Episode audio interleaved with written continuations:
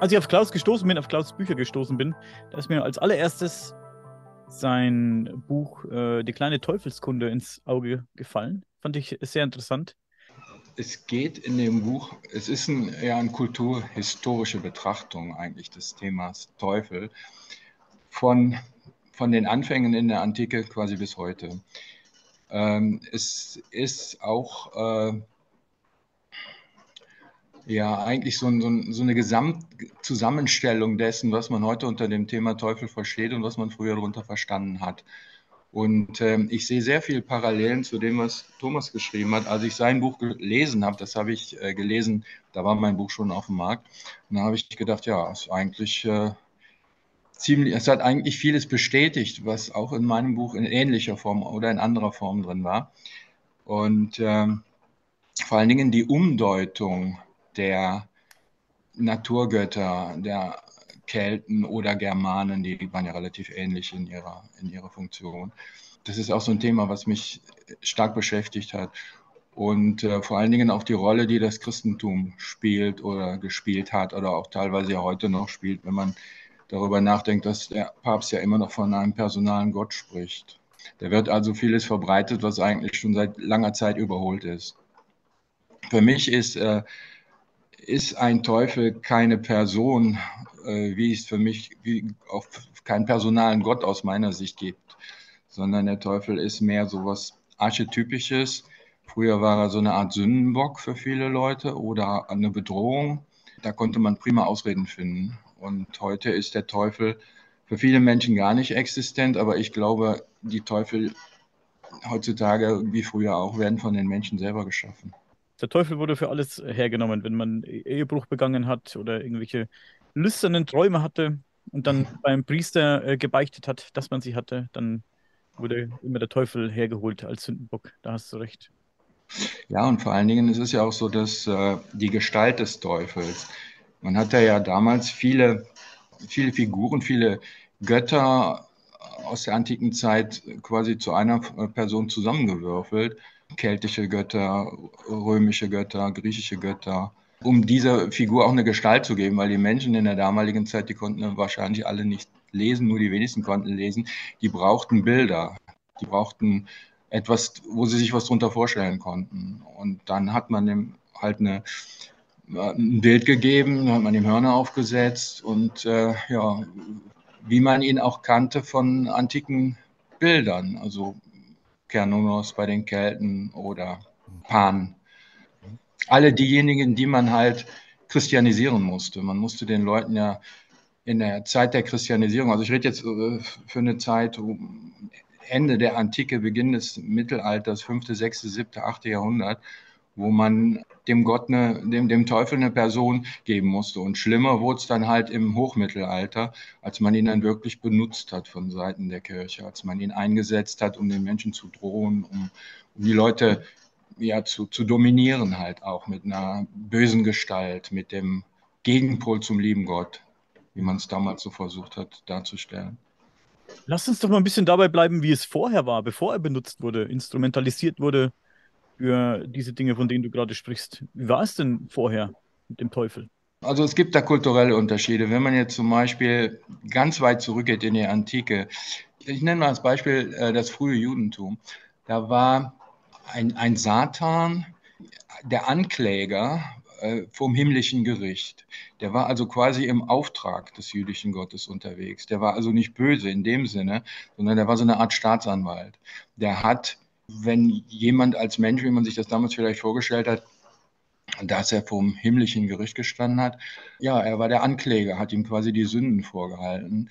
Und das war seine Funktion. Und später kam dann der gefallene Engel dazu, der quasi sich gegen Gott aufbegehrt hat mit noch ein paar anderen Engeln und äh, dann verstoßen wurde, mehr oder weniger aus, aus den, ich sag mal, himmlischen Gefilden zur Erde runterkam und dann äh, das Böse unter die Menschen brachte.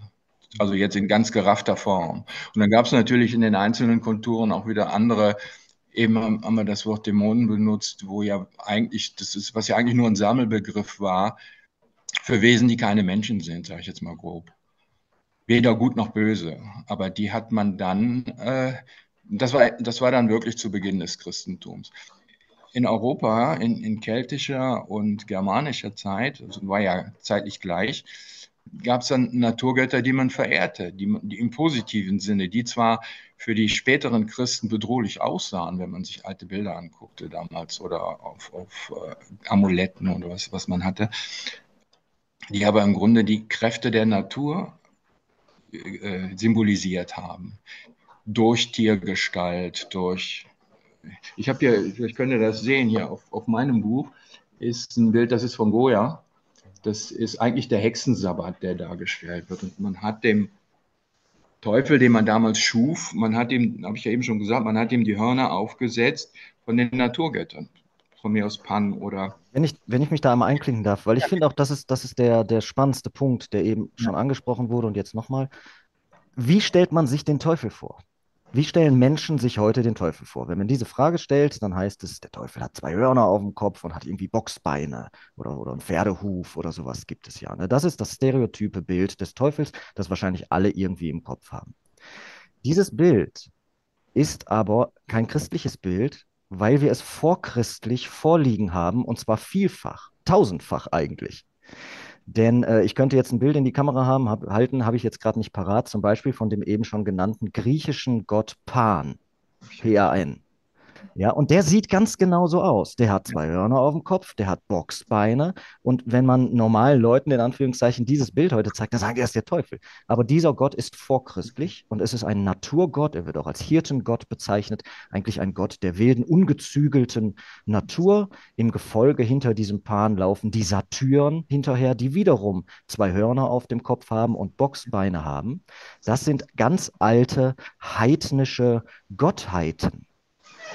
Das muss man sich unbedingt reinziehen. Ne? Der Teufel ist ein alter Heidengott und der ist gar nicht böse, sondern einfach ein, ein, ein, also vereinfacht gesagt, ein Symbol für den Naturzusammenhang. Eigentlich ein ganz tolles Symbol.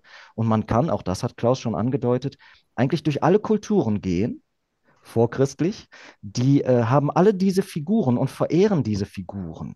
Das heißt nicht, dass das Satanisten sind, weil den Satan bzw. den Teufel, den gibt es zu dieser Zeit noch gar nicht. Tatsächlich haben wir ja wenn man sich mal die allerältesten Sachen anguckt, wir waren gerade im antiken Griechenland, von mir aus 500 vor oder so, aber man kann ja auch wirklich in, in, in die Steinzeit zurückgehen. Man denke an zum Beispiel Höhlenmalereien aus zum Beispiel aus der Drei-Brüder-Höhle in Südfrankreich. Da gibt es schon eine Darstellung von dem sogenannten gehörnten Gott. Der wird wirklich so genannt. Der gehörnte Gott. Da ist eine Darstellung von einem Wesen, das auf zwei Beinen steht, Hörner hat und am Ende, so würde man heute auf den ersten Blick wahrscheinlich sagen, aussieht wie ein Teufel. Dieses Bild ist aber über 15.000 Jahre alt. Da gab es noch gar kein Christentum. Und die Christen übrigens gehen auch davon aus, dass da der Planet noch gar nicht existierte. Den gibt es ja auch erst seit 5000 Jahren nach diesem Weltbild, das ich nicht teile. Ähm, diese Darstellung von gehörnten Wesen, von gehörnten Göttern sind ur-uralt und das sind heilige Figuren, heilige Wesen, die die Kräfte der Natur verkörpern und die von den Menschen deswegen zu allen Zeiten verehrt wurden. Dann, als diese neue Religion kam, aufkam, Religion Ne, Gibt es immer mal wieder irgendwie Erneuerungen. Als dieser Monotheismus aufkam, hat man dieses Bild einfach übernommen und gesagt, so sieht der Satan, so sieht der Diabolos aus. Das ist aber natürlich Quatsch, weil das eigentlich heidnische Götter sind. Genau. Sehr interessant. Das heißt, also die, dieser, dieser Gott, den wir aus der Bibel kennen, Klaus, der ist direkt aus diesem Naturgeist, Naturgott entsprungen sozusagen. Das ist, das du meinst den Teufel. Den ja. Teufel, meine ich ja. Ja. Direkt nicht. Also das, der, das Bild, das Bild. Ja, das Bild, ja. Ja, man musste, ich, ich sagte es ja eben schon, man musste der Person ein Bild geben, weil die Leute, die Menschen damals vielfach in Bildern gedacht haben. Die haben nicht so viel lesen können wie wir, weil sie nicht lesen konnten, weil sie keine Bücher hatten, keine Zeitungen. Und äh, die Priester mussten denen einfach was zeigen. Nur dann wurde das auch von den Menschen geglaubt und äh, für wahrgenommen. Und dann brauchte man halt jemanden, den man den Leuten zeigen konnte. Und dann bot sich natürlich das antike Bild an. Andererseits war es auch so, dass die Absicht dahinter stand, die Menschen davon abzubringen, diesen Göttern zu huldigen und diese Götter zu verehren. Das heißt, die heiligen Orte, an denen man die, diese Götter verehrt hat, die wurden dann christlich übertüncht, sage ich mal. Kraftorte oder Kraftplätze hat man mit Kirchen bebaut oder heilige Bäume hat man gefällt, weil man wusste ganz genau, das Volk geht immer noch dahin. Die Priester waren teilweise ja auch nicht wirklich ausgebildet wie, wie heutige Priester. Das waren teilweise Leute, die, die, die kannten ihren neuen Glauben auch noch ganz frisch und mussten sich ihren eigenen Reim daraus machen, hatten aber den, den Auftrag, die Leute zu bekehren, denen die frohe Botschaft zu bringen. Und das Volk, das, das gemeine Volk, in den, was ja teilweise in Wäldern lebte, hat, konnte mit einer frohen Botschaft dann gar nicht so viel anfangen, weil die haben, die haben dann gesagt, wieso, wir haben doch unsere Götter, wieso brauchen wir denn jetzt noch einen? Erklärt uns das mal. Und dann war auch so ein bisschen Druck im Spiel. Dann hat man einfach gesagt, ja gut, wenn ihr nicht wollt, dann hacken wir einfach eure heiligen Bäume ab und setzen dann da eine andere Figur hin. Und eure guten Geister, die waren dann plötzlich äh, böse Geister, mehr oder weniger. Also ich sage das jetzt ganz vereinfacht. Mhm. Aber das hat so übrigens, hat, hat der Papst übrigens persönlich 600 oder so, Papst Gregor, glaube ich, ist das, ich kenne die mhm. Päpste nicht so gut, der hat, das, der hat das angewiesen, dass das genau so gemacht werden soll, dass die heidnischen Kultstätten bewusst umgedeutet werden sollen. Ne? Und dann sollen da Kirchen drauf gebaut werden und da soll dann der christliche Gottesdienst vollzogen werden anstelle des ur ursprünglichen heidnischen Gottesdienstes. Also es ist eine ganz konkrete, von oben eine Anweisung, die es da gegeben hat. Es war ja auch sehr praktisch, weil man wusste, die Leute gehen da sowieso hin. Die kennen die Plätze, die sind es gewohnt, das ist Tradition. Und dann nahm man denen im, im Grunde ja auch nicht direkt was weg, sondern man hat es nur ausgetauscht. Man hat es substituiert. Aber ein ganz ja. wichtiger Punkt ist, ne, du hast gerade gesagt, Klaus, hm, dann hat man gesagt, das sind alles dann auf einmal böse Figuren. Ne? Die ehemals heidnischen heiligen Gottheiten sind auf einmal böse Figuren. Und hier haben wir schon ein ganz großes Problem, ein weltanschauliches Problem eigentlich, das vorliegt. Denn die vorchristlichen Völker, die in einer polytheistischen Welt leben, lebten, oder ich würde eher sagen, in einer pantheistischen Welt lebten, die hatten gar nicht diese Unterteilung zwischen Gut und Böse der Kosmos der heidnischen Völker, ich nenne die jetzt mal so, kann man auch drüber streiten, der Kosmos der heidnischen Völker war nicht dualistisch unterteilt in Gut und Böse. Es gab nicht die Vorstellung von einer absolut bösen Gewalt, die uns alle irgendwie bedroht oder verführen will oder irgendwie in die Hölle reißen möchte. Wenn man sich zum Beispiel die germanische Mythologie anschaut, da gibt es, also die Germanen kannten keinen Teufel. Es gibt mhm. keinen Teufel in der germanischen Mythologie und es gibt noch nicht mal wirklich ein vergleichbares Bild. Da gibt es keinen bösen Gegenspieler, der jetzt äh, versucht, Odin da die ganze Zeit ein Beinchen zu stellen oder so. Es gibt Figuren, die so ein bisschen zwielichtig sind, Loki zum Beispiel, aber der ist nicht per se böse. Der wird auch als Freund Odins bezeichnet. Und er leistet auch immer wieder mal wirklich wichtige und gute Arbeit. Ähm, könnte man jetzt im Detail drauf eingehen. Aber diese Unterteilung der Welt in Gut und Böse, es gibt per se Gutes, es gibt per se Böses. Das hat das ist eigentlich eine, eine Sache, die aus diesen monotheistischen Religionen herkommt und aus dem Zoroastrismus von Zarathustra oder so wahrscheinlich erwachsen ist. Aber ähm, die Germanen oder die Kelten, die kannten das nicht. Übrigens, ich weiß nicht, jetzt, ne, das, das war jetzt kulturhistorisch. Ich persönlich finde, ich sehe, also wenn ich durch die Welt laufe und durch den Wald laufe, dann sehe ich auch nicht, dass da irgendwie was, was grundsätzlich Böses hinter irgendwo in einer Höhle lauert auf mich oder so. Ich glaube gar nicht daran, dass der Kosmos so aufteilbar ist in Schwarz und Weiß. Also ich denke nicht so. Ich auch nicht. Ähm, es war, Moment, jetzt muss ich mal ganz zurückgehen zu dem, was du anfangs gesagt hast. Die Götter damals in, in ihrer Vielschichtigkeit waren ja auch den Menschen näher dadurch. Die Menschen konnten sich mit einigen Göttern auch identifizieren. Die haben sich dann auch gedacht, okay, den kann ich mir auch als Vorbild nehmen, weil ich bin nicht perfekt und dieser Gott ist auch nicht perfekt, aber er zeigt mir möglicherweise, wie ich mich verändern kann, wenn ich das will. Weil der Gott durch irgendwelche Geschichten und, und Sagen und Mythen, die man damals erzählt hat, ja auch eine Art Entwicklung erfahren hat. Also diese Götter waren nicht statisch. Dann hat man gesagt, irgendwann, als das Christentum groß wurde, hat man gesagt, oben sitzt einer, der ist der Strippenzieher, ist auch ein bisschen eifersüchtig und leicht beleidigt und guckt mit einem großen Fernrohr und passt auf, ob ihr auch wirklich alle brav seid. Und unten in der Erde sitzt einer, der ist genau das Gegenteil. Der ist der Gegenpol zu dem Bösen. Einerseits konnte man die Polarität der Welt, die Welt ist in vielen Be Bereichen ja auch polar, darstellen dadurch. Nur, dass man diesen Bösen in die Erde gebracht hat, hat man automatisch auch viele Bereiche der Erde böse gemacht. Das heißt, die Wälder, du hast eben gesagt, du erkennst die Wälder ja per se weder böse, gut noch schlecht. Ich auch, ich wohne im Wald.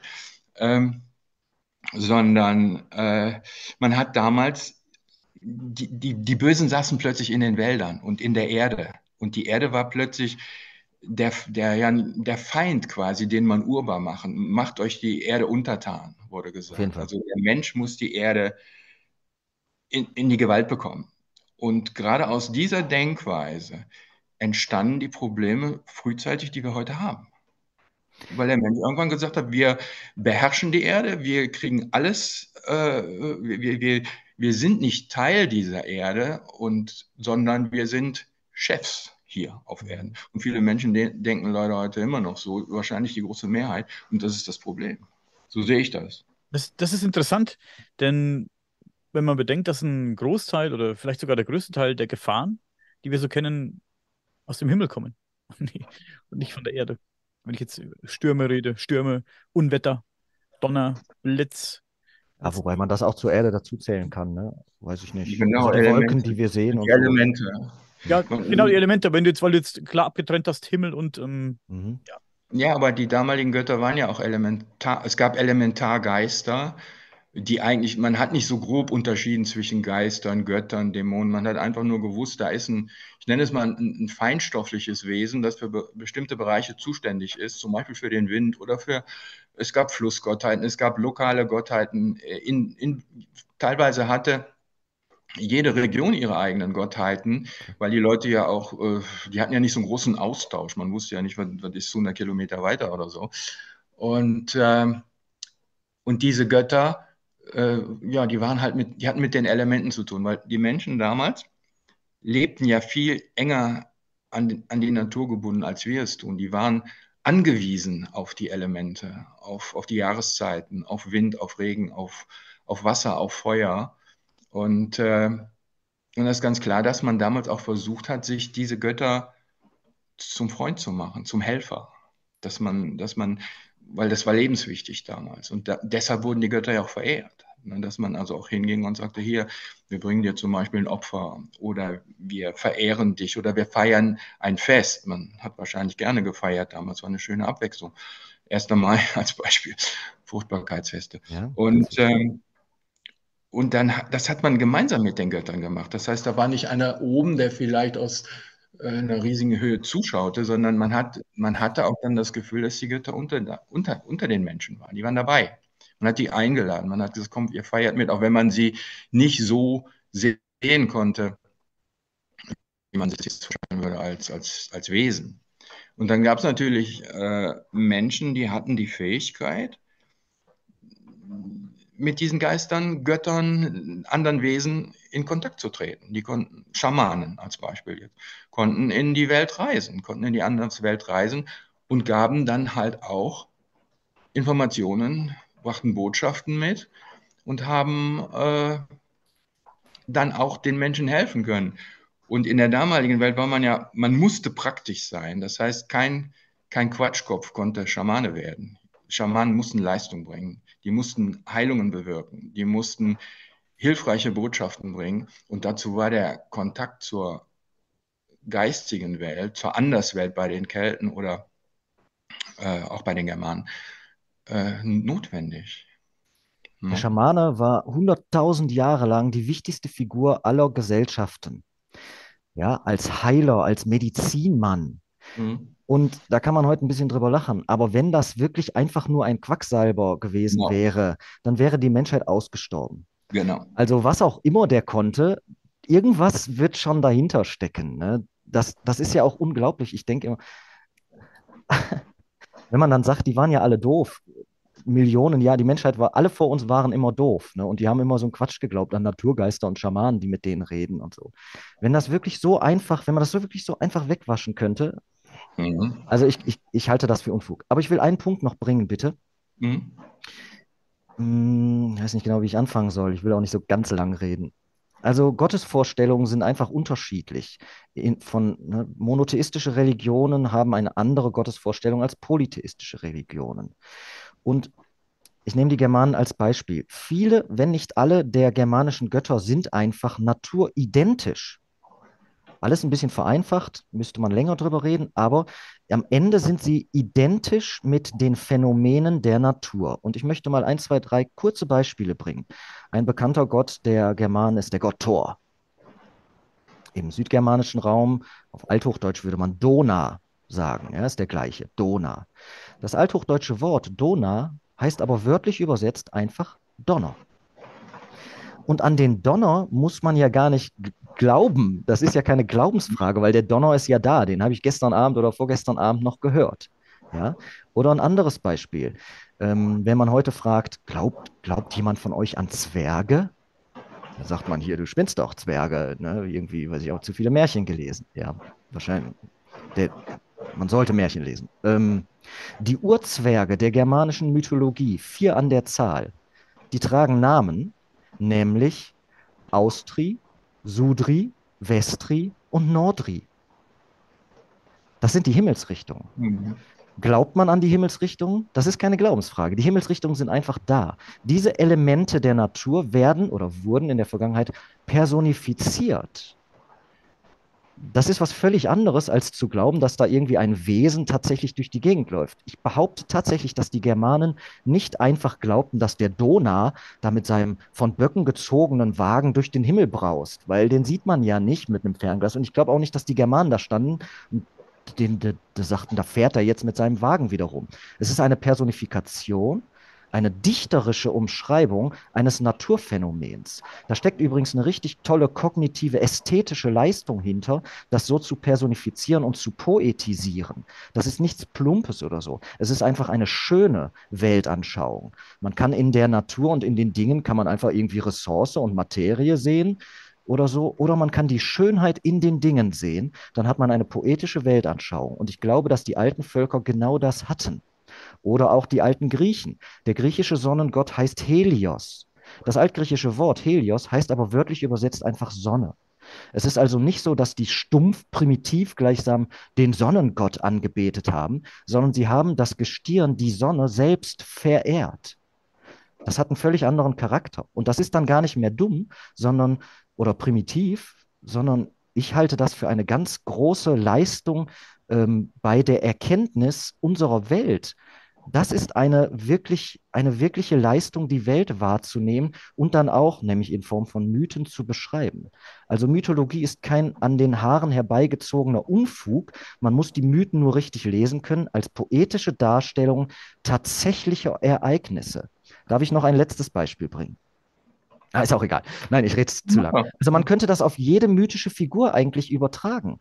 Wenn man sich die mythischen Figuren anguckt, wird man immer feststellen, die stehen für ein Phänomen, das es tatsächlich gibt, an das ich nicht glauben muss, sondern das ich Kraft meiner Sinne sehen kann.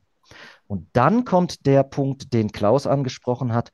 Dann gibt es wiederum Leute, die mh, hm, die Kraft, die in den Dingen wirkt und die dieses Phänomen erst hervorbringt, wahrnehmen können. Dafür braucht man dann wiederum den sechsten Sinn oder sowas. Kennt, kennt ihr den, also das, was du gerade gesagt hast, finde ich, äh, das ist mit das Wichtigste äh, zu diesem Thema. Denn äh, wenn, man, wenn man sich dessen bewusst ist, braucht man im Grunde gar nicht viel anderes. Dann ist ja alles da.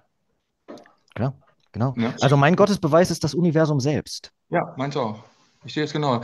Ähm, ich hatte mir gestern Abend das aufgeschrieben, weil ich ein Lied äh, gehört habe. Und da habe ich gedacht, das passt so, so Genau. Kennt ihr den niederländischen Liedermacher Hermann van Veen? Leider nein. Jetzt nicht. Okay. Ähm, es ist ein Niederländer, der singt auch auf Deutsch und war in den 80er, 90er. Ihr kennt vielleicht die Ente Quack. Warum bin ich so fröhlich? So, ja? Okay. Ähm, der hat ein sehr schönes Lied gemacht und dieses Lied heißt Gott ist der Wind. Und der hat jede Strophe, fängt er an. Ich lese das mal kurz vor. Ich habe nur die beiden ersten Zeilen der einzelnen Strophen mitgeschrieben gestern.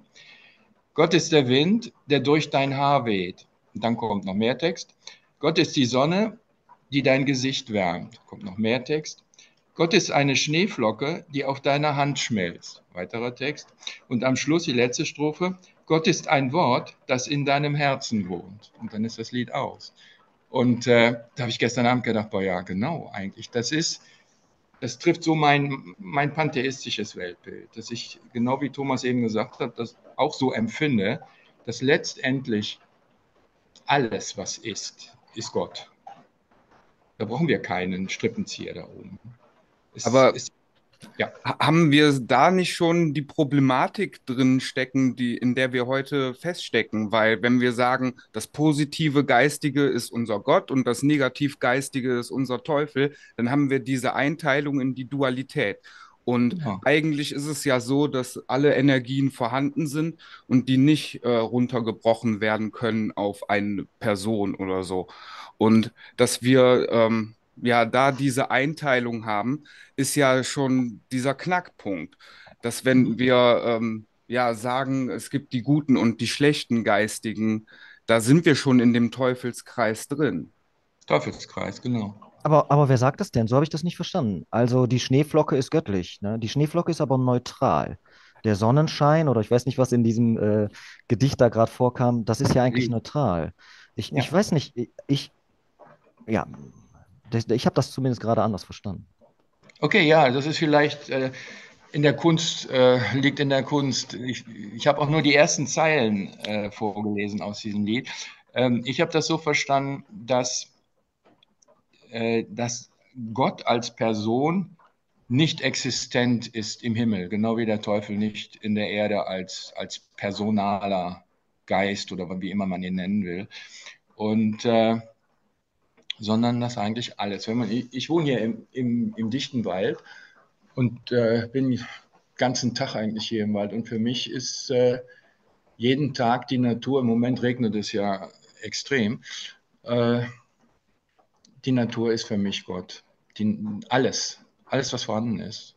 Genauso wie du das interpretierst, interpretiere ich das auch, wenn ich nach draußen gehe. Ich gehe auch viel raus mit dem Hund und was weiß ich, auch allein. Ja in dem Wald, ja, im Wald. Und ich interpretiere es genauso. Ich, ich habe dann so das, das Gefühl um mich herum, dass da nicht irgendeine Entität, was auch immer dafür verantwortlich ist, sondern dass also, ja. was ich meine, ist, dass unsere Klassifizierung dazu führt, dass wir, ja, ich sage jetzt mal, eine zerstörerische Kraft wie ein Vulkanausbruch dem Teufel zuschreiben. Und dass das aber im Grunde genommen gar nicht so ist, sondern einfach nur eine Qualität der Natur, die zum Ausdruck kommt. Und dass wir das in diese Abteilungen einordnen, führt dazu, dass wir die Ganzheitlichkeit von allem verlieren.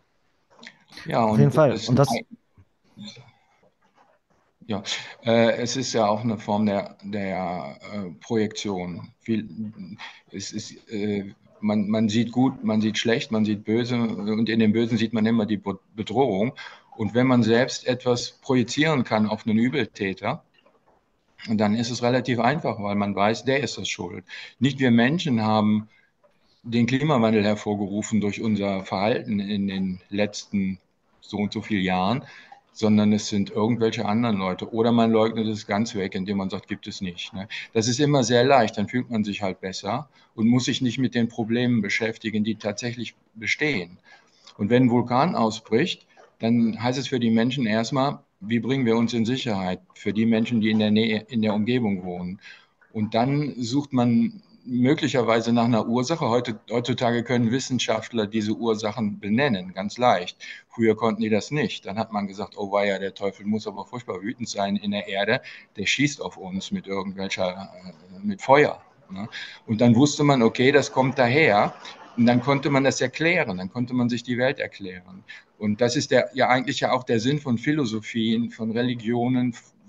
Wie erkläre ich mir die Welt und wie erkläre ich anderen die Welt? Ne? Egal, ob es jetzt wirklich stimmt. Man, man, hatte ein Weltbild und es gab dann immer wieder Leute, und die gibt es ja heute auch immer mehr, habe ich den Eindruck, die haben ein Weltbild und sind der festen Meinung, dass sie recht haben und wollen das dann anderen Menschen äh, aufdrücken und können dann auch tatsächlich nicht verstehen, dass andere Leute das anders sehen. Man sollte als Mensch auch tatsächlich mal versuchen, ähm, nicht aus menschlicher Perspektive zu denken. Ja, das, was Sebastian gerade beschrieben hat, ist natürlich purer Anthropozentrismus. Ja, der Vulkan bricht aus, ich bin von der Lava bedroht, also ist das schlecht, wahrscheinlich sogar böse, am Ende teuflisch oder so. Das ist natürlich die rein ne, reine Perspektive des Menschen, der da irgendwie sein Dorf dummerweise äh, direkt am, am, am Fuße des Vulkans gebaut hat. Hätte man auch irgendwie lassen können. Ähm, das ist Anthropozentrismus. Es ist immer aus der menschlichen Perspektive. Wenn mich jetzt, wenn hier von, von der Seite kommt jetzt ein Löwe und frisst mich auf, ne? dann heißt, oh, der, der, Löwe, der böse Löwe, was hat er da nur getan? Ein, eine schlechte Handlung des, des Löwen, der, der Teufel steckte in dem Tier drin. Für den Löwen ist das aber gut, weil der hat danach erstmal einen gefüllten Bauch. Ne? Für, für mich mag das schlecht sein, aber für den Löwen ist es gut.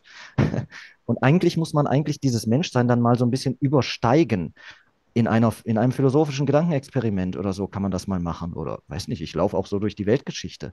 Man, wir sind ja nicht der Mittelpunkt der Erde. Wir sind ja nicht die Krone der Schöpfung. Das ist ein christlicher Gedanke, der eben, den die meisten Völker auf der Welt eben gar nicht hatten, zumindest in der Vergangenheit. Ähm, Lynn White hat übrigens mal das Christentum die anthropozentrische anthropozentrischste Religion der Welt genannt, weil Gott ja auch in Menschengestalt dann über die Erde wandelt auf einmal, ein ne? fleischgewordener Gott und so. Ähm, ich, ich halte den Anthropozentrismus, also dass der Mensch sich selbst immer in den Mittelpunkt von allen Dingen am Ende vom ganzen Universum rückt, für ein ganz großes Malum unserer Zeit.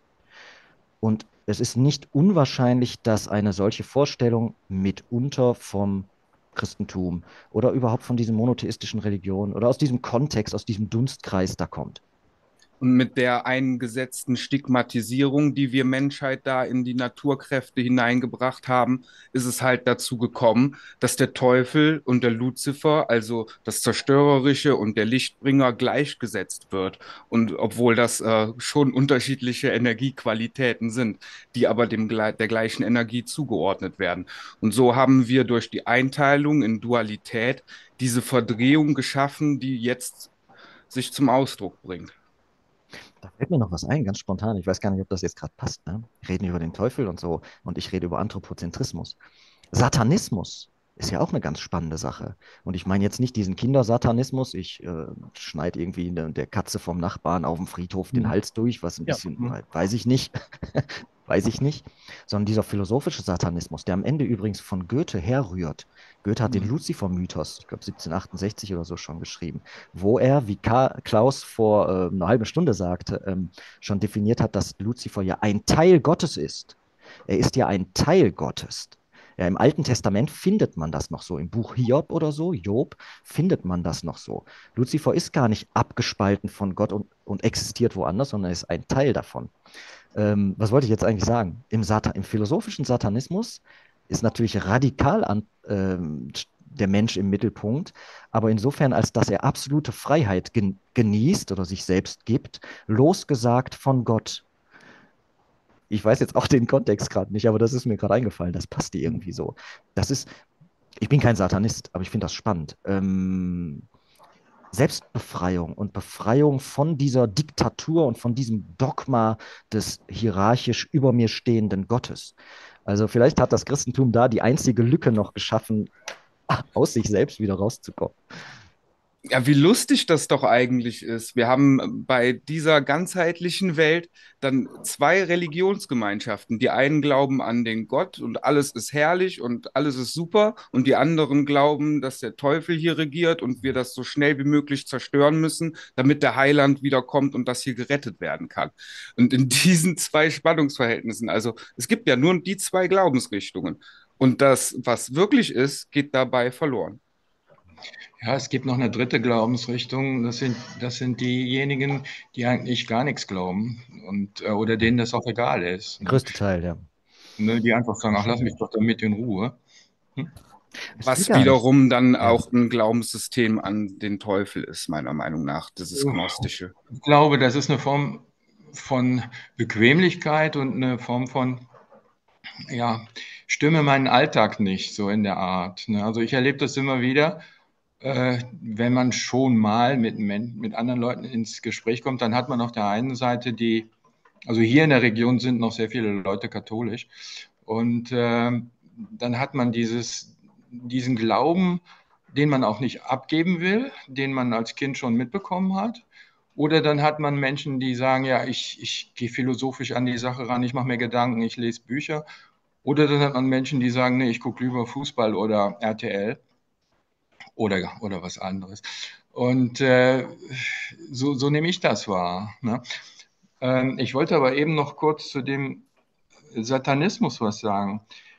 Ich habe so das Gefühl, dass der Satanismus, es gibt ja wahrscheinlich verschiedene Strömungen, eine Fortführung ist von der Magie des Mittelalters. Im Mittelalter hat man versucht, mit Hilfe der Magie die Elemente, die Natur, alles, was außerhalb des, des direkten Lebens ist, zu beherrschen. Man hat versucht, äh, wie, das war wieder auch äh, die, die, die äh, ja, die, ich weiß nicht, ich, äh, ich weiß jetzt nicht das richtige Wort, das, ähm, egal, dass der Mensch halt der Chef auf der Erde ist und die Elemente beherrschen will und, und äh, auch die Götter oder sich Wesen aus einer anderen Sphäre zur Hilfe machen, als, als Hilfswesen machen. Hat Goethe ja auch geschrieben, seinem Zauberlehrling zum Beispiel.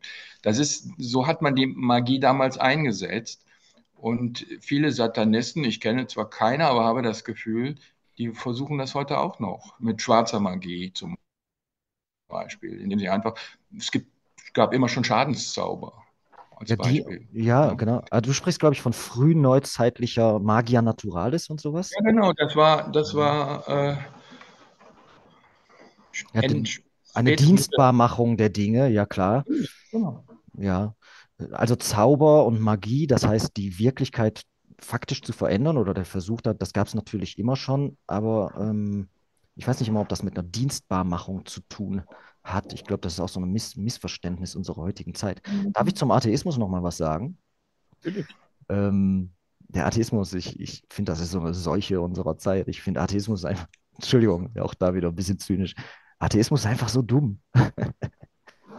Weil es kommt doch auf die Definition an. Ein Atheist sagt, ja, ich glaube nicht an Gott. Der meint damit aber den christlichen Gott. Also es Genau. gibt ja, es gibt ja so viele unterschiedliche Definitionen. Und ich mache mal wieder hier einen Blödsinnsatz. Ne? Wenn ich Gott definiere als einen Haufen Kot im Klo, dann existiert der ja. Ja, also es kommt auf diese, auf die, auf die Definition der Sache an. Ich würde den Leuten, den Atheisten dann mal empfehlen, von Johann Gottfried Herder das Buch Gott zu lesen. Der hat das nämlich ganz, ganz anders definiert. Oder wir haben letzte Mal schon geredet über Albert Einstein, der in den Naturgesetzlichkeiten selbst Gott sieht. Und da kann kein Atheist dieser Welt sagen, glaube ich nicht dran. Ja, an die Naturgesetze? Ja, die sind aber da, ob man dran glaubt oder nicht.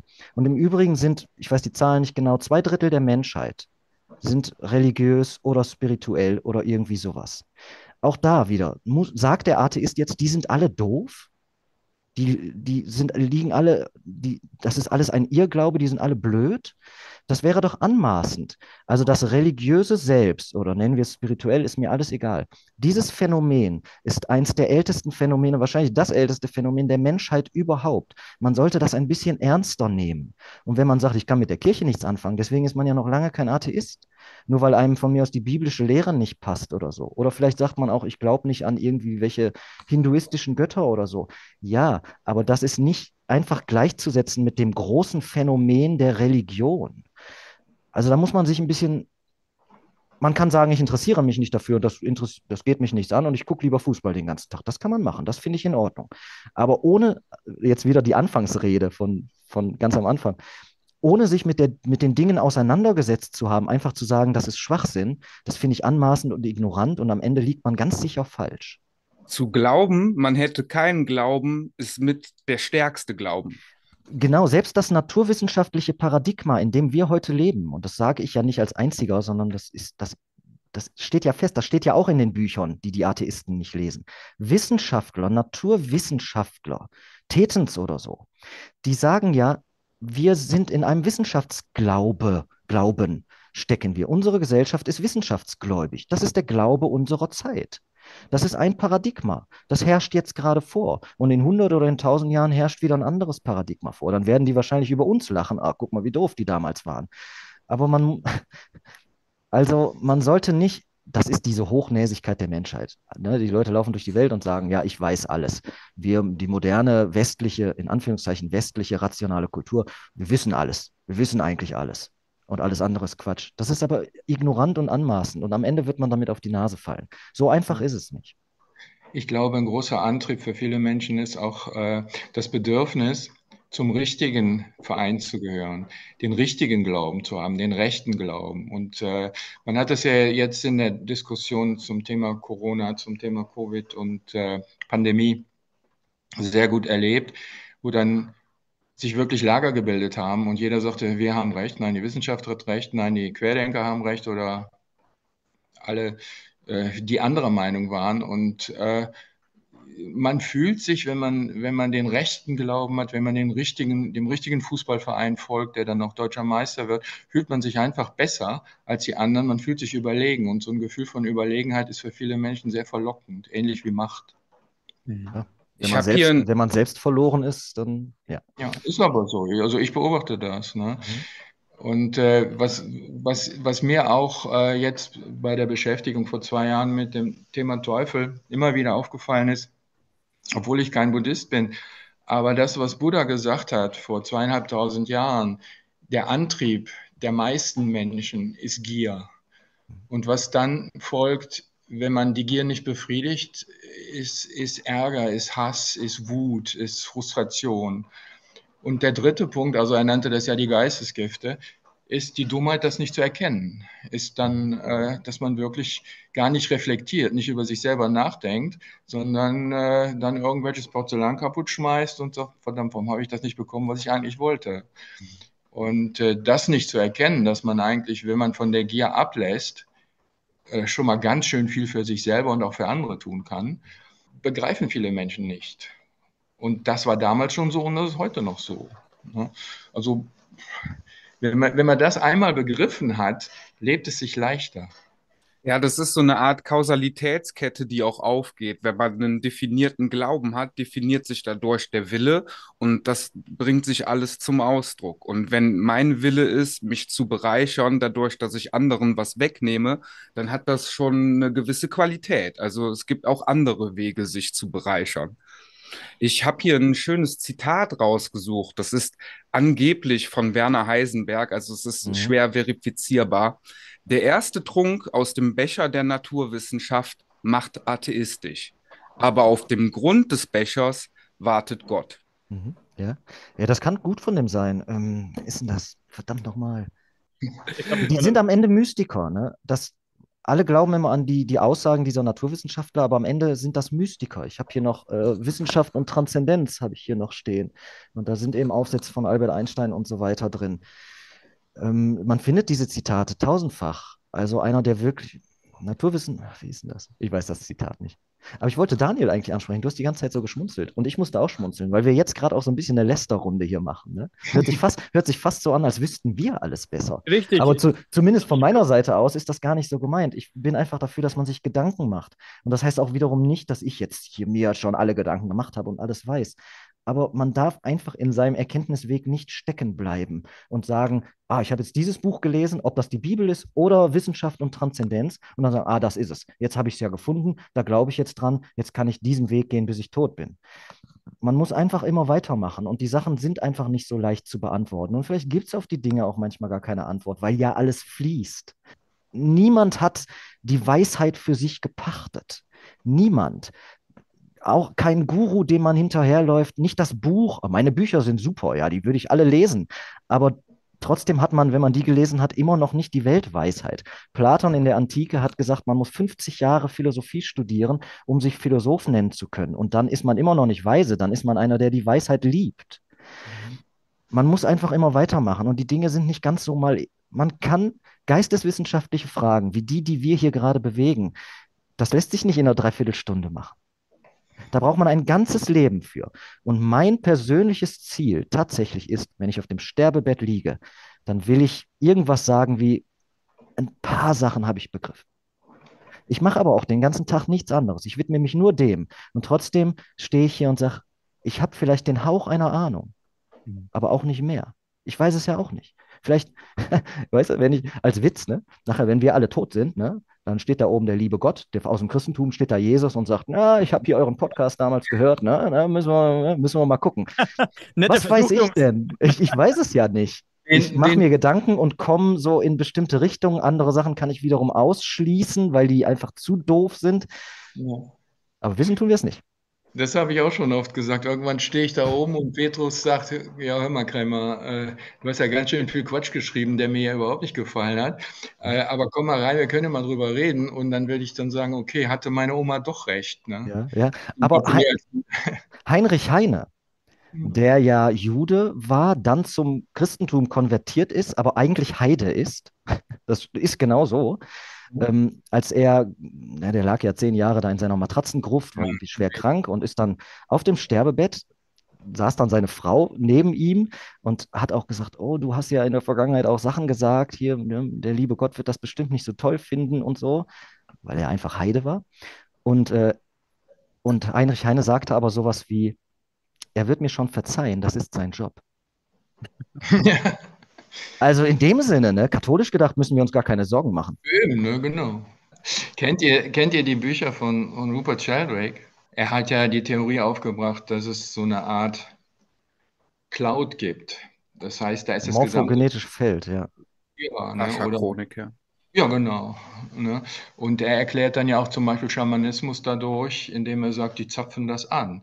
Ich habe das, ich habe das ähm, und ich, ich kann mir auch, also als ich, ich habe drei oder vier Bücher von ihm gelesen und habe gedacht, gut, da, da, kann ich tatsächlich was mit anfangen. Ne, ja. Weil das erklärt mir persönlich wieder einiges. Zum Beispiel auch Kunst.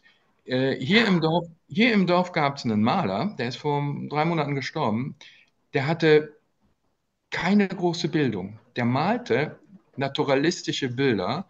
Der malte Gebäude hier aus dem Ort, die schon gar nicht mehr standen. Mhm. So naturalistisch, wenn man mit dem, dessen Bild, Ölmalerei, zu dem Platz ging, wo dieses Haus gestanden hat, dann hat man nur gedacht, jetzt habe ich ein bisschen historisches Wissen über, über Architektur, weil das so mein Lieblingsthema ist. Dann habe ich gedacht, boah, ja, der hat diese, wo hat er das her? Da gibt es ja gar kein Bild. Das Haus ist, ist seit 600 Jahren weg. Ne? Ja. Was zapft der an? Und dann habe ich gedacht, ja gut, dann sind wir wieder bei Sheldrake. Ne? Rupert Sheldrake Entschuldigung, mach du, Klaus. Nee, nee, nee, ist, ist okay. Rupert Sheldrake, Sheldrake hat es das morphogenetische Feld oh. genannt. Oh. Aber auch hier wieder zum dritten Mal, glaube ich, referiere ich jetzt auf Platon, der ja ne, sein Höhlengleichnis geschrieben hat, der die Ideenwelt sich so gedacht hat. Ne? Also das, was Rupert Sheldrake das morphogenetische Feld nennt, das haben die Philosophen in der Antike schon die Welt der Ideen oder die Welt der Urbilder genannt. Und es hat mich gefreut, dass du jetzt auf so einen Künstler referierst, weil mir ist dabei ein Musiker wiederum eingefallen. Mhm. Ähm, ich weiß nicht, ob man den kennt, John Frusciante. Ähm, ja, klar. Ah, super. Ich, empf ich empfehle äh, zwei Alben. Die ersten beiden Alben, Alben empfehle ich, die anderen nicht. Ähm, ich auch. Und ähm, der hat gesagt. Ich habe ihn live gesehen, okay. Ja, gut. Ich schon ein paar Mal. Dass ihr den alle kennt, krass. Der hat gesagt, ähm, der schreibt diese Lieder, ne? Und der hat gesagt, the songs are there, you just have to pick them.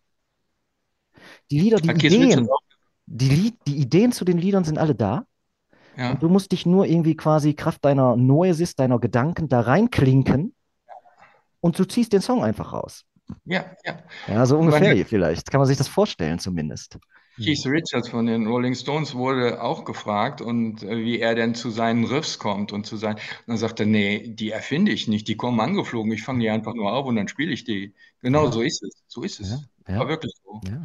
Das, das, erklärt ja auch das Zusammenspiel im Jazz. Oder das erklärt auch im, im weiteren Sinne, warum manche Fußballmannschaften funktionieren und andere mit super Einzelspielern nicht funktionieren. Da sind wir wieder beim, beim alles fließt. Ja, ne? absolut richtig. Und beim Teamgeist. Ja, ich bin Musiker und ich, ich habe es sehr oft erlebt, teilweise beim, wir jammen schon mal, das heißt im Blues-Bereich oder Jazz äh, plötzlich fließt alles ja. und die, die, Melodien sind plötzlich da. Du spielst plötzlich eine Melodie, die, die, die hast du dir nicht ausgedacht. Die ja. kommt plötzlich und jemand anders greift die auf. Ne? Das ist, dieses Erleben ist fantastisch. Und während dieses Spielens, äh, Daniel hat, hat, ja selber Blues Harp gespielt, ähm, äh, denkst du ja auch nicht. Das ist eine Meditation. Dein Kopf ist in der Form ausgeschaltet. Natürlich würde der Kopf sofort wach, wenn das Dach brennt. Aber äh, du denkst über nichts nach, du spielst einfach. Unbedingt. Die, die gleiche Erfahrung habe ich. Ich bin selber auch Musiker, haben wir hier letztes Mal auch schon drüber gesprochen. Hier stehen auch unsere ganzen Instrumente in, in der Bibliothek. Ähm, ähm, ich schreibe auch selber Lieder, natürlich, seit ich 14 bin übrigens. Ähm, und manchmal, ich sitze, ich bastel an irgendwelchen Sachen, ne? Und eine Woche lang sitze ich da und versuche dann immer noch da die Bridge einzubauen und soll ich lieber diesen oder jenen Akkord spielen. Und am Ende schmeiße ich das Lied weg. Und manchmal stelle ich mich hin, nehme meine, meine E-Gitarre, spiele das Lied. Und es ist da. Es Ja. ist da. Ja. Und ich habe mir keine Gedanken gemacht. Ich habe überhaupt nichts. Ich stehe da in, in, in, im Schlafanzug, nehme die Gitarre und das Lied ist da. Ich habe eine Zeit lang äh, für Bands Songs geschrieben und für Alben auch in den, in den Mhm. 90er Jahren und ähm, hatten dann einen Auftrag und es musste schnell ein neuer Song her und ich hatte überhaupt keine Idee.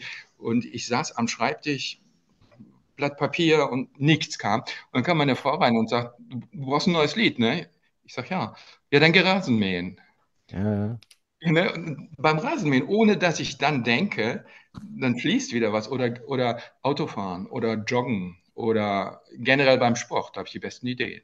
Obwohl ich dann nicht denke. Wenn du nicht über diese, über diese Sache nachdenkst, die du gerade tun willst, ganz genau. Ja, Ich mag, ich mag, ja ich, morgens früh um vier. Entschuldigung. Nee, alles gut. Ich mochte den Zustand, wenn ich jetzt auf der Bühne stand und gesungen hatte und nachdem das Lied aus war, weil du vorhin so einen Zustand beschrieben hast, wie sagst du, so, einen- so einen meditativen Zustand, wie ist das genannt? Weiß nicht mehr. Das Lied war aus und du hattest das Gefühl, du, du, du weißt jetzt gerade gar nicht mehr, welches Lied du eigentlich gesungen hast oder so. Du warst so vertieft in diesem, in diesem Lied oder in, in, in, dem, in dem Text, dass du die Leute ausgeblendet hast, alles um dich rum ausgeblendet hast und nur noch funktioniert hast irgendwie und, und das irgendwie so richtig gelebt hast, dieses Lied, diesen Gesang dass dir alles drumherum egal war oder egal wurde oder wie gesagt verschwunden ist regelrecht. Und das ist der geilste Zustand, finde ich, für mich gewesen immer, wenn ich, wenn ich gar nicht mehr gewusst habe, was habe ich gerade gemacht. Das Gefühl ist einfach hammermäßig gewesen, das ich hatte, ne, wenn das vorbei war. Jetzt lass mal einen Schritt wieder zurückgehen ne, zum eigentlichen Thema. Das, was wir hier beschreiben, ne, die the songs are just there und, und, und so, you just have to pick them und so weiter. Ist das Gott? Ist das göttlich oder ist das der Teufel? Weil in der Rockmusik, gerade in der Rockmusik, ne, wird ja jedem dritten Musiker nachgesagt, er hätte einen Teufelspakt. Tritonus. Ja, der Tritonus sowieso, ganz, ne, ganz wichtig. Das Aber Interview nicht. von Bob Dylan ist da ganz gut auch, ja. Ja. Ja. Was glaubt, was glaubt ihr? Ich moderiere jetzt mal mit. Was glaubt ihr in der Rockmusik? Ich, ich glaube ja, die Rockmusik und das sogenannte Diabolische, ne, das ist ganz eng miteinander verwandt. Wa- wa- Kurz dazu, warum, Ja, warum ich glaube, dass. Entschuldige? Daniel.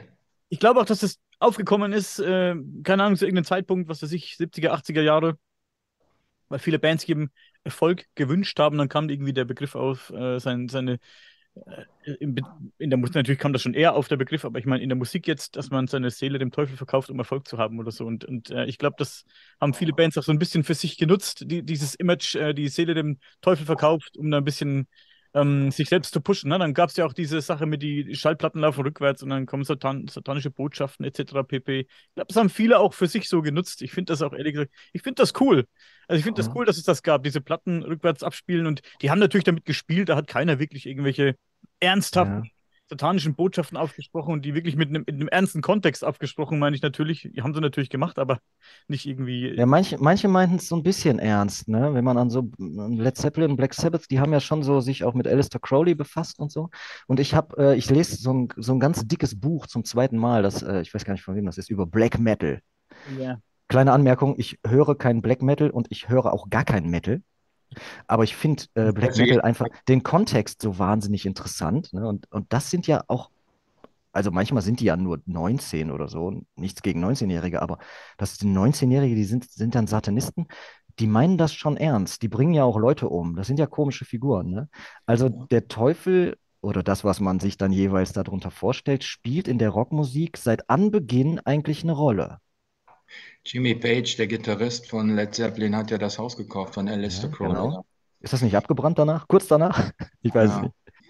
Vieles geht ja auch zurück auf ähm, Standing on the Crossroads. Robert Johnson, damals der ja, wo man, wo er ja selber sagte, als er plötzlich fantastisch Gitarre spielte, was er vorher kaum konnte, gesagt hat, ja, ich habe einen Pakt mit dem Teufel gemacht. Gleich hat man über Paganini gesagt. Ja, genau, stimmt. Genau, ja, ja, der Teufelsgeiger. Ne? Und ich finde sowas spannend. Ob da wirklich was dran ist oder es sind natürlich Schwingungen. Ne? Und ich kann mir vorstellen, dass es irgendwann mal zu einer, zu einer sehr gut vermarktbaren äh, industriellen Sache geworden ist, dass man jungen Leuten gesagt hat, mach doch mal sowas, da können wir Platten verkaufen. Ja, oder ist das so, dass dieses Teuflische, ne? Und jetzt lassen wir mal den christlichen Gedanken da weg, sondern versuchen das Teuflische so zu fassen, wie wir das eben getan haben. Ähm, ich habe immer wieder den ein, also ich, ich saß hier in einem anderen Gespräch auch schon und habe gesagt, äh, der Schamane ist der, ersten, der erste Rock'n'Roller der Weltgeschichte. Ja. Und ich, ich, bin, ich höre Rockmusik, die, und ich mag Musik, die so ein dionysisches Element hat, die wild ist, rauschhaft ist. Und di- dionysisches Element, da sind wir ja schon wieder bei dem, was die Christen dann teuflisch genannt haben. Und wenn man sich solche Rauschkultur oder den Hexensabbat ne, vorstellt, die Musik, die dabei lief, von den Dionysien wissen wir ja, die haben diese, diese Trommeln die ganze Zeit heftig geschlagen und Kimbeln geschlagen und Obertonflöten gespielt und so. Das, ich glaube, die haben, ich glaube, der Hexensabbat, die Dionysien, ich glaube, dass die haben Rockmusik gemacht in, im weitesten Sinne. Naja, das, heute firmiert das so unter diesem Teuflisch, aber eigentlich ist es diese urheidnische Musik, glaube ich. Also Ja. ich hätte da eventuell einen Lösungsansatz und ich möchte da starten mit einem Zitat, noch eins, ja. Und ihr dürft mal raten, von wem und von wann das ist. Ähm, die Jugend liebt heutzutage den Luxus. Sie hat schlechte Manieren, verachtet die Autorität, hat keinen Respekt vor den älteren Leuten und schwatzt, wo sie arbeiten sollte. Die jungen Leute stehen nicht mehr auf, wenn Ältere das Zimmer betreten. Sie widersprechen ihren Eltern, schwadronieren in der Gesellschaft, verschlingen bei Tisch die Süßspeisen, legen die Beine übereinander und tyrannisieren ihre Lehrer. Jetzt dürft ihr erstmal raten. Ja, keine Ahnung. Sokrates vor et also Sokrates war es. Also das ist so alt, das ähm, Zitat, was aufzeigt, Ah. dass es immer so eine Art Generationenkonflikt gibt. Das heißt, die Menschen, die in den 70ern die satanische Rockmusik gehört haben, die wurden von der älteren Generation so betitelt. Sie selber haben das gar nicht so empfunden. Diese Generation steht jetzt da und hört Billie Eilish und was es da gerade nicht für einen Kram gibt und sieht das wiederum als das Böse und Satanische an. Das heißt, es hat immer auch so eine Generationssache in sich und dann sind wir wieder bei diesem Be Water, my friend und äh, sei einfach äh, fließend. Äh, versuche nicht deinen ähm, Glaubensmustern festzuhalten, weil das sind nur Glaubenssätze. Die werden so oder so irgendwann über den Haufen geworfen. Und da ist es dann irgendwo wichtig, sich selbst nicht zu wichtig zu nehmen und ja, jegliche andere Meinung auch zuzulassen und nicht zu sagen, das ist der Teufel. Ja, wenn ich die Musik von heute höre, dann glaube ich doch an Teufel. Ja, Ich will auch gerade sagen, also man hat ja damals mit der Rockmusik in Anführung, ich meine, ich war ja in den 70ern, Anfang der 70er war ich ein, war ich ein Teenager, äh, hat man versucht, die Elterngeneration zu erschrecken. Und heute erschreckt man meine Generation mit aktueller Popmusik, ne? Und äh, die zwar nicht laut und heftig ist, wie wir es damals waren. Und dann schließt sich der Kreis auch schon wieder. Und mein Sohn, äh, der ist 37, der sagte letztens zu mir, Papa, ihr beiden habt als Eltern, habt es mir ja wirklich sehr schwer gemacht. Ich konnte ja nichts rebellieren. Ihr fandet meine Musik gut, ihr fandet meine Kleidung gut, ihr fandet meine Frisuren gut. Was soll ich denn noch machen? Ich sage, ja, jetzt wo du sagst, ne? Ich sage, hättest mal damals was gesagt, hätte man vielleicht was gefunden. Aber äh, ne, ich ich hatte dasselbe bei meinen Eltern auch. Ich habe mir damals 1971 das zweite Album von Led Zeppelin gekauft. Mein Vater kam rein. Ich, ich hörte das volle Lautstärke und mein Vater sagt, hey, tolle Platte. Ne? Ja, habe ich auch gedacht, Papa, wie bist du drauf? Ne? Ich glaube trotzdem, dass man mit den ersten beiden Alben von John Frusciante äh, seine Eltern und auch seine Kinder und alle, alle Menschen, die zugegen sind, ärgern kann. Nach wie vor. Ich höre mir das nachher mal an, nochmal genau. Ja? Ja, mal gucken, wie weit du kommst. Frusciante Ja. läuft für mich ein Album ähm, fast, also ja, fast jeden Tag, könnte ich sagen. Rauf und runter, das ist die, die Empyrean, das läuft für mich rauf und runter. Ich finde das sehr geil. Ich möchte zwei Songs nennen: Murderers und Song to Sing When I'm Lonely. Ja, und Untitled 12, äh, Untitled 12 Alles Äh, sehr geil. von Nya- Nya- Nyandra Lates and usually just a T-Shirt. Ich möchte noch, weil Thomas vorhin so ein Buch angesprochen hat, ich musste das jetzt kurz googeln. Da ist mir auch vor einer Weile mal ein Buch in die Hände gefallen. Das nennt sich Analyzing Black Metal. Ich glaube, das ist von 2017. Ich habe es ja gerade mal aufgemacht auf dem, äh, bei, keine Ahnung, bei Medibops oder wie das heißt. Transdisziplinäre Annäherungen an ein düsteres Phänomen der Musikkultur. Studien zur Popularmusik. Äh, tiefschwarze Nächte, Krechtsgesang und Kunstblut, magische Symbole, archaische Rituale und uralte Geschichte. Black Metal dient, äh, bedient auf unterschiedlichsten Ebenen der Inszenierung Codes des Dunklen, Bösen und Geheimnisvollen. Ja, das habe ich mal vor einer Weile angefangen zu lesen, habe es dann wieder weggelegt. Vielleicht soll ich dem Buch mal eine Chance geben. Ich, ich, muss an der Stelle auch unbedingt noch einen Literaturtipp rausgeben. Weird Scenes Behind the Laurel Canyon. Da wird ein bisschen aufgezeigt, wie das mit der ganzen Hippie-Bewegung indoktriniert damals zustande gekommen sind. Weil alle Musiker aus der Zeit damals sind nachrecherchierbar in irgendeinem staatlichen Institut unterzubringen. Hm. Also allein jetzt mal, um ein Beispiel zu nennen. James Morrison, den man kennt als den Leadsänger von The Doors, der auch im Club 27 ist und so weiter. Der hat ein Jahr, bevor er mit den ganzen ähm, Alben rausgekommen ist, noch ein Foto aufgenommen auf dem Flugzeugträger seines Vaters. Der Kommandant war von dem Flugzeugträger, worauf der Vietnamkrieg ausgelöst worden ist. Also die Zusammenhänge kann man sich mal anschauen. Weird Scenes Behind the Laurel Canyon. Hm. Das klingt interessant.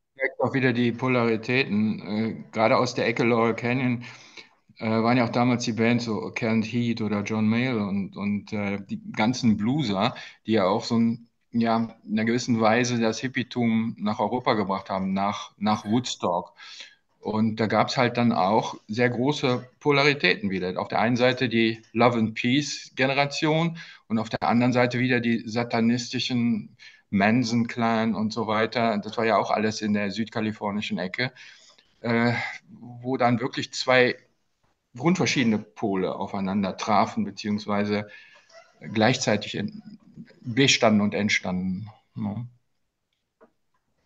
Sehr interessant, Leute. Ähm, ich hätte gerne heute noch, weil wir über den Teufelsglaube gesprochen haben, das Thema Hexenglaube angesprochen. Ja. Ich denke, das kann man in einem Kontext nennen. Ich weiß nicht, ob wir die Brücke noch schaffen dahin oder ob wir das vielleicht uns für ein anderes Mal aufheben sollten. Ist ja schon, äh, ja, keine Ahnung, anderthalb Stunden jetzt oder so. Da muss man länger drüber reden, glaube ich. Da muss man länger drüber reden, denke ich auch. Vielleicht heben wir uns das mal auf, treffen uns nochmal hier in der Konstellation und sprechen dann über den äh, über Teufels- und Hexenglaube. Da hätte ich ein paar interessante Fragen an euch äh, gehabt, aber ja, wie gesagt, heben wir uns das auf. War auf jeden Fall sehr cool mit euch heute, hat wirklich riesig Spaß gemacht, wie immer. Ich habe dein Buch gelesen, also teilweise gelesen, dein Buch äh, Die kleine Teufelskunde, ich habe es mir runtergeladen. Und da bin ich wieder über einen Begriff gestoßen, der mir so noch gar nicht bekannt war. Äh, Osculum infame habe ich mir aufgeschrieben. Der beschämende Kuss. Fand ich ganz interessant. Noch nie gehört vorher. Natürlich, äh, was heißt natürlich, mit Sicherheit auch äh, kirchlicher Begriff, oder? Irgendwie christlicher Begriff. Du meinst jetzt den Kuss, den man dem Teufel aufs Hinterteil geben musste? Genau, auf den Anus, um genau zu sein. Das, das ist der Anilingus. Das ist wieder so eine frühneuzeitliche christliche Vorstellung. Die haben ja von diesem Hexensabbat und Teufelskult auf dem Blocksberg fabuliert. Und die haben gesagt, zum Höhepunkt dieses diabolischen Konventes laufen da die Teilnehmer einer nach dem anderen zum Teufel und küssen den dem im Arsch, wie es dann heißt, der Anilingus. Das ist so ein christliches Konfabulat, so eine, so eine Imagination wieder, hat natürlich mit den heidnischen Fruchtbarkeits- und Frühlingsfesten rein gar nichts zu tun. Das ist aber auch ein cooler Teufelskreis. Cooler Teufelskreis. ja, du kannst dich ja mal anstellen, ne? Wo wir von, gerade von Teufelskreis reden, abschließend vielleicht jetzt noch, ähm, interessiert mich jetzt, wie schaut es denn eigentlich aus mit dem Stammbaum des Teufels? Ich höre immer wieder den Begriff, die, die Großmutter des Teufels. Wie sind die Familienverhältnisse des Teufels? Ich glaube ja, dass die, die Großmutter des Teufels Frau Holle ist. Oh. Und dass das eigentlich auch so ein, eigentlich wieder eine Verunstaltung des Heidnischen ist. Mhm. Ein schönes Thema wäre ja auch die Symbolik der Märchen. Ne? Und das Märchen von der Goldmarie und der Pechmarie mit Frau Holle ist ja ein schönes Beispiel, wo man wirklich äh, die Einflüsse aus antiker Zeit, germanisch wie auch keltisch, sehr schön aufzeigen kann. Das ist ja eigentlich, äh, die Frau Holle ist, ich sag mal, die Mutter, die, die Gottes, nicht die Gottesmutter, ist ja wieder ein christlicher Begriff, sondern die, die Muttergöttin oder die Göttin über die Elemente, weibliche äh, Ausführung. Die beiden Mädchen äh, erleben quasi ihr, ihr Karma. Das heißt, die, wenn, wenn man es aus buddhistischer Sicht jetzt betrachtet, ähm, die, die Gute, vermeintlich Gute, fällt in den Brunnen und landet in der Unterwelt. Das heißt, sie stirbt. Der Lebensfaden reißt ab mit der Spule. Und sie, die sitzt ja oben und, und, und spinnt. Ja, ist gestorben und ist plötzlich in einer, in einer Anderswelt trifft dann auch Frau Holle. Ob die jetzt oben oder unten ist, spielt eigentlich keine Rolle, die Anderswelt. Ob die jetzt in, wie in den Märchen in die, in die Erde rutscht oder ob, ne, ist eigentlich äh, nicht wichtig. Und sie ist aber eigentlich eine Befehlsempfängerin. Sie ist die Befehlsempfängerin ihrer Mutter, weil die immer schön brav ist und schön lieb. Holt die Brote aus dem Ofen, die da rufen, äh, schüttelt den, den Apfelbaum und äh, kommt dann zu Frau Holle und ist auch ganz brav, wenn Frau Holle irgendwelche Aufträge hat, wie zum Beispiel Kissen ausschütten. Und äh, dafür wird sie dann nachher auch, äh, wenn sie wieder wiedergeboren wird, mit einem guten Karma äh, bedacht, indem das Gold auf sie runterregnet. Und die andere ist ja eigentlich die Böse, die nicht gelernt hat und die dann in der Anderswelt sagt, was interessieren mich die Boote oder was interessieren mich die Früchte am Apfelbaum und warum soll ich hier die, die Betten ausschütteln? Und äh, ja, und die kriegt dann Pech übergeschüttet. Und man kann dieses Märchen natürlich dann auch wieder so, so darstellen, wenn du nicht lieb bist und wenn du nicht brav bist und das tust, was deine Eltern, deine Arbeitgeber und alle, die um dich herum tun, dann wirst du auch nicht belohnt. Und wenn du, wenn du aber aufmüpfig bist oder vielleicht auch faul oder, oder einfach dich dagegen stellst, dann fällt das Pech auf deinen Kopf. Und ich habe mal eine, äh, ein Theaterstück gesehen, da wurde das umgedreht. Da war nachher die Pechmarie, diejenige, die viel mehr begriffen hat, weil die hat nämlich gelernt. Die Goldmarie, die ging ja den einfachen Weg. Und die Pechmarie, die musste über sich selber nachdenken. Die war irgendwann in der Situation, wo sie reflektieren musste und wo sie dann feststellen musste, ah ja, gut, da sollte ich mal über mein Tun nachdenken. Und das ist ja auch so die Botschaft von diesem Märchen. Und auch unsere Botschaft hier. Ja, ne, jetzt sind wir wieder bei den, bei den Geistesgiften vom Buddha. Ne? Gier, Wut, Dummheit. Ich würde ganz zum Schluss gerne noch ein bisschen Werbung in eigener Sache machen, weil wir demnächst auch ein Community-Treffen haben, was vom 8. bis zum 11. September stattfinden wird. Da könnt ihr euch gerne bei uns einbuchen. Wir haben auch einen Kongress, der am 4.11. stattfinden wird. Und es gibt jetzt auch einen Shop. Also so viel zum Thema Werbung in einer eigener Sache. Guckt mal gerne rein. Genau. Und für Thomas und Klaus machen wir natürlich auch ein bisschen Werbung. In der Infobox unter diesem Video findet ihr die Links zu den Büchern von Klaus Kremmer und natürlich auch die Links zu den Büchern von Dr. der Philosophie Thomas Höfgen. Genau. Was gibt es sonst noch zu sagen? Ähm, vielen Dank, dass ihr dabei wart. Hat mir wieder sehr viel Spaß gemacht, wie jedes Mal bisher. Sowieso. Danke für die Einladung. Gerne, immer wieder. Und lasst uns, äh, Leute, wie gesagt, lasst uns wieder treffen. Wir machen das äh, mit den Hexen noch. Dann machen wir einen Hexensabbat zusammen. Bin ich, bin ich ja. für zu haben. Komplett nackt. Ja, genau, so habe ich mir das auch ungefähr vorgestellt. Also ich bin jetzt gerade bin ich untenrum sowieso schon nackt.